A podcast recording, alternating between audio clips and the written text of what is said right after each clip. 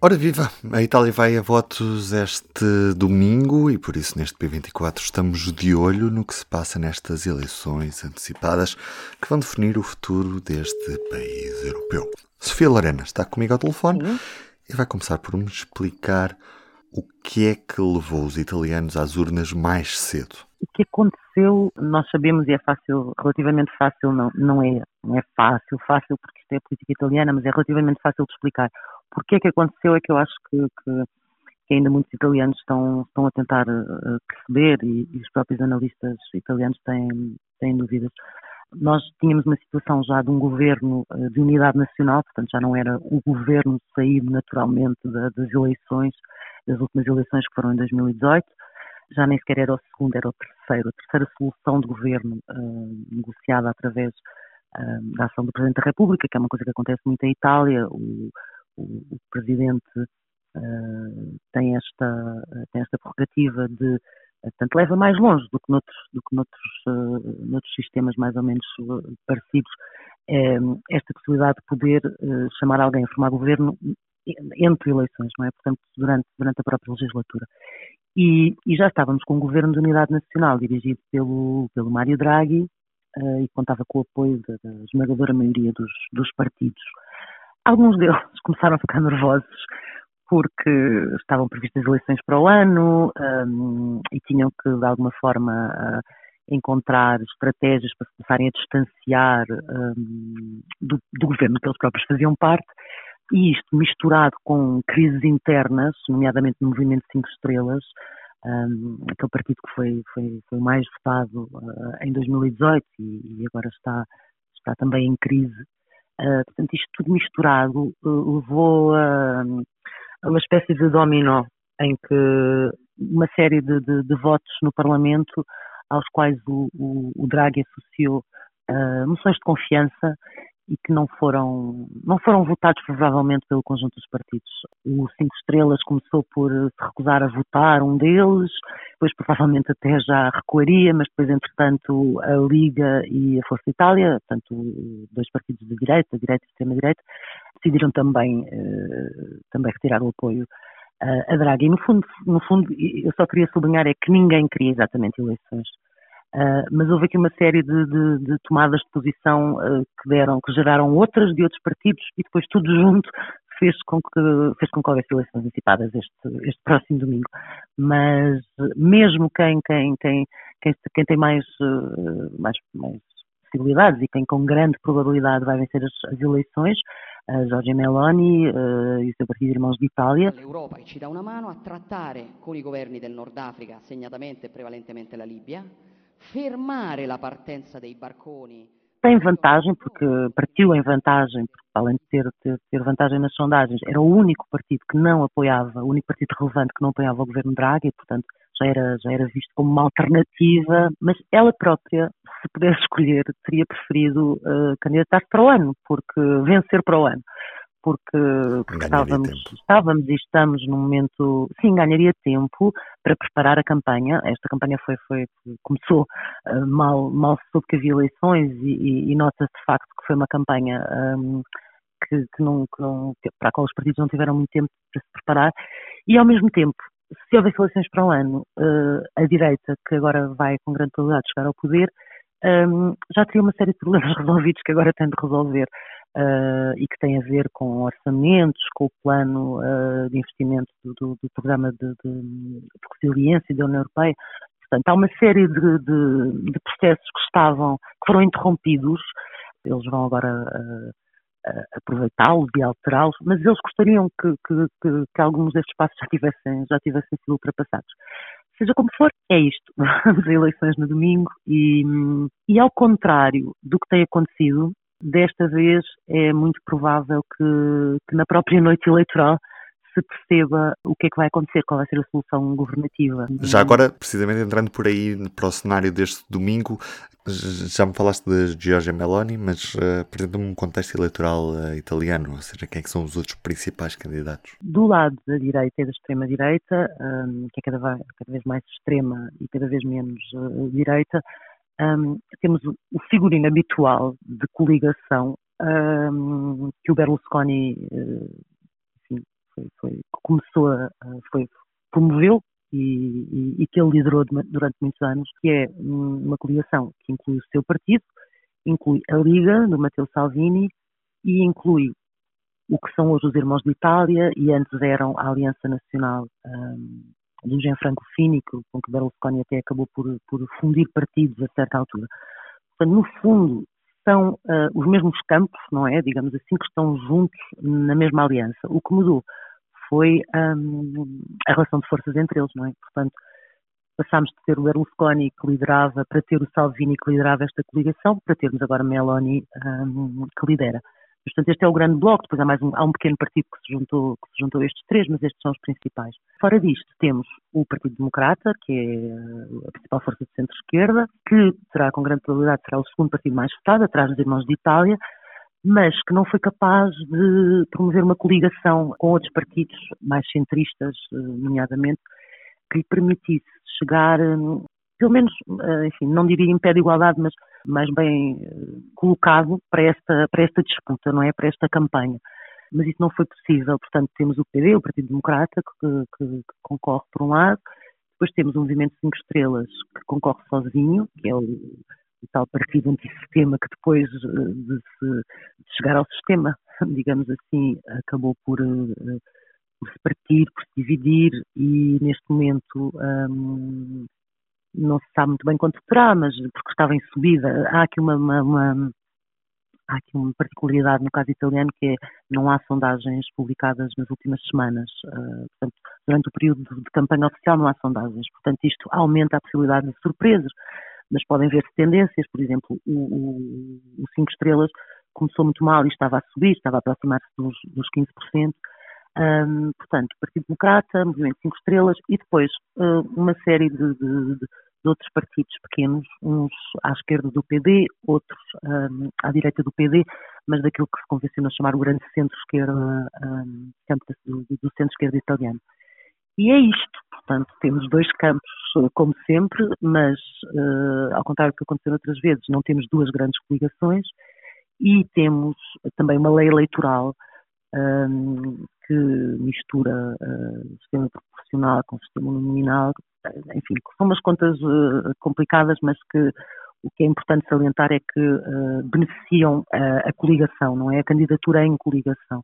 Não só Jorge Meloni e os Irmãos de Itália são o partido mais votado, a acreditar em todas as sondagens, como o facto de, de ela encabeçar uma coligação dá-lhe logo grande, grande vantagem face ao principal adversário, que é o Partido Democrata, que deverá ser o segundo partido mais votado. Olhando para este cenário, o que é que explica este crescimento do, do populismo e da extrema-direita em Itália? Quais é que são as razões que estão por trás disto? A Itália um, acabou por ser um laboratório para algumas das tendências uh, dos últimos anos. O berlusconismo, não é? Uh, é, é, é pré-trumpismo, é, é, diferente, mas tem, mas tem já alguns uh, algumas semelhanças.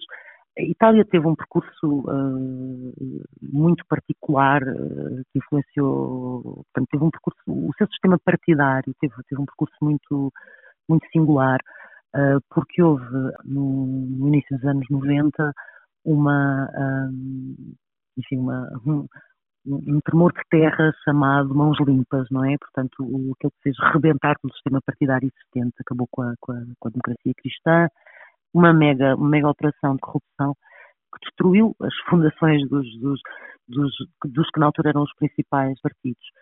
Eh, criou-se um vazio muito grande que o Berlusconi aproveitou, vindo de, dos negócios para a política.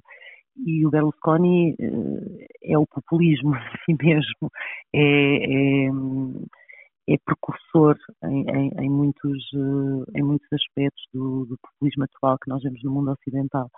E, portanto, a partir daí, digamos que, que o, que ele, o que ele fez, e foi ele também, também foi precursor nisto, ele foi o primeiro líder de partidos, enfim, do campo democrata, digamos, a, a, a querer uh, conversar com o que uh, com, os, herdeiros do fascismo, não é? Entretanto, já não era o já não era o, o MSI, era a Aliança Nacional, mas eram portanto, partidos sucessivos que se foram formando a partir do, do, do, do fim da ditadura. E ao fazer isso, legitimou esta extrema-direita italiana. Para ele conseguir chegar ao poder, serviu-se dela e atualmente é essa extrema-direita que, que, se serve dele para, nomeadamente, uh, manter algum, algum crédito junto da, da, das instituições europeias, nomeadamente em termos de. Enfim, Berlusconi acaba por ser o garante de, de, de estabilidade, de respeitabilidade, uh, de experiência e de moderação, tendo em conta o, o, os outros membros da coligação e as principais forças desta coligação uh, que se prepara para, para chegar ao poder. Há uma mistura grande de fatores, mas também há quem atribua o, crescimento e o sucesso do populismo em Itália um, ao facto de os italianos uh, serem cada vez mais, uh, estarem cada vez mais afastados da política. Uh, ou seja, os resultados são previsíveis. se eles se confirmarem, eles não vão mostrar que lá, quase metade dos italianos tem, tem uh, apoia posições próximas do fascismo. O que isto mostra é provavelmente que os italianos um, estão cansados e não querem saber e, portanto, um, não, já não estão para ter trabalho, já tiveram demasiadas ilusões com os seus políticos e com os seus líderes, cada vez estão menos disponíveis a ouvir, a tentar perceber propostas complexas uh, e também a informarem-se, a fazerem o seu papel de cidadãos. Um, muitos analistas italianos e observadores destas eleições têm usado a expressão um, simplesmente não querem saber para, um, para explicar uh, o que é que vai acontecer no próximo domingo. Não, a Itália, de repente, apesar de haver uma romantização um, do fascismo, uh, não chegámos ao ponto de metade dos italianos uh, não se importarem hum, que um partido que tem ideologia enfim, que nasceu do fascismo, apesar de cada vez se afastar mais, não, não se trata de uma partilha de ideologia ou de valores, trata-se mesmo de. Um, eles também não acreditam que isso vai fazer assim tanta diferença, porque em Itália os partidos uh, mudam tantas vezes, uh, os governos uh, caem tantas vezes.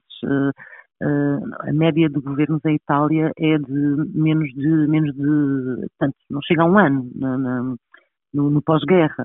Portanto, há, uma, há uma sensação que os italianos também já acham que o seu voto conta pouco, porque se depois há, durante a legislatura, uh, novos, uh, novos governos a serem formados sem, sem, sem, sem, sem que os italianos tenham uma palavra a dizer, um, tudo isto contribui, no fundo, para ser mais fácil mobilizar esta, uh, estes eleitores cansados e desinteressados com um discurso fácil, que tem, que aparenta oferecer soluções, mesmo que essas soluções sejam uh, impossíveis. Uh, é um discurso uh, simples, concreto e, e, não é não é complicado perceber, não é complicado, não é alguém que diga isto vai ser difícil. Um, as coisas já estão muito difíceis, não é? Para, para, para, para muitos de nós e, e, e, neste caso uh, parece que vai acontecer é que cada vez mais, mais italianos optam por um discurso que os faça acreditar que não vai, que, que as coisas não são assim tão difíceis, que eles têm as suas preocupações, mas depois o governo vai resolver muitos dos seus problemas. E, e é isso que, eh, que, provavelmente muitos dos que vão votar em, em Meloni acreditam, porque ela vai buscar votos a, a todos os partidos. Portanto, não é exatamente uma questão ideológica, é uma questão de uh, capacidade de atração. Ela é muito boa também. Uh, é uma, uma pessoa que começou muito cedo na, na, na, política, ela entrou aos 15 anos uh, para as juventudes do primeiro, portanto, do, do, dos chamados neofascistas, e, e, é uma pessoa que aprendeu muito também, esteve muito atenta aos, uh, ao Partido Conservador norte-americano, às experiências da Hungria, e, e, e que eh, nós ainda não sabíamos, mas ela já tinha posto em marcha este, este projeto de poder, ela teve 4% em 2018 nas últimas eleições e, e, vai, vai com grande probabilidade de ser, ser a primeira mulher uh, a chefiar um governo em Itália. E a governar a ingovernável Itália. Obrigado, Sofia. As eleições em Itália são para acompanhar no público nesta noite de domingo, como sempre, em público.pt. Da última noite, as declarações do primeiro-ministro António Costa na Assembleia Geral da ONU em Nova York. Ouvimos em certo. Pelo mundo fora, muitas crianças e até adultos nunca conheceram a paz. Na Europa, confrontamos hoje com a invasão injustificada e não provocada da Ucrânia em flagrante violação do direito internacional, desde logo em violação da Carta das Nações Unidas. Uma guerra com efeitos devastadores para o povo ucraniano, atingindo brutalmente as populações civis. A gravidade dos atos cometidos torna imperativa uma investigação independente, imparcial e transparente para que os crimes cometidos não passem impunes. Não podemos, por isso, deixar de condenar uma vez mais a agressão russa e aqui reforçar o apoio de Portugal à soberania, independência e integridade territorial da Ucrânia. Eu sou o Ruben Martins, do P24. É tudo por hoje. Tenha um bom fim de semana e até segunda-feira. O público fica no ouvido.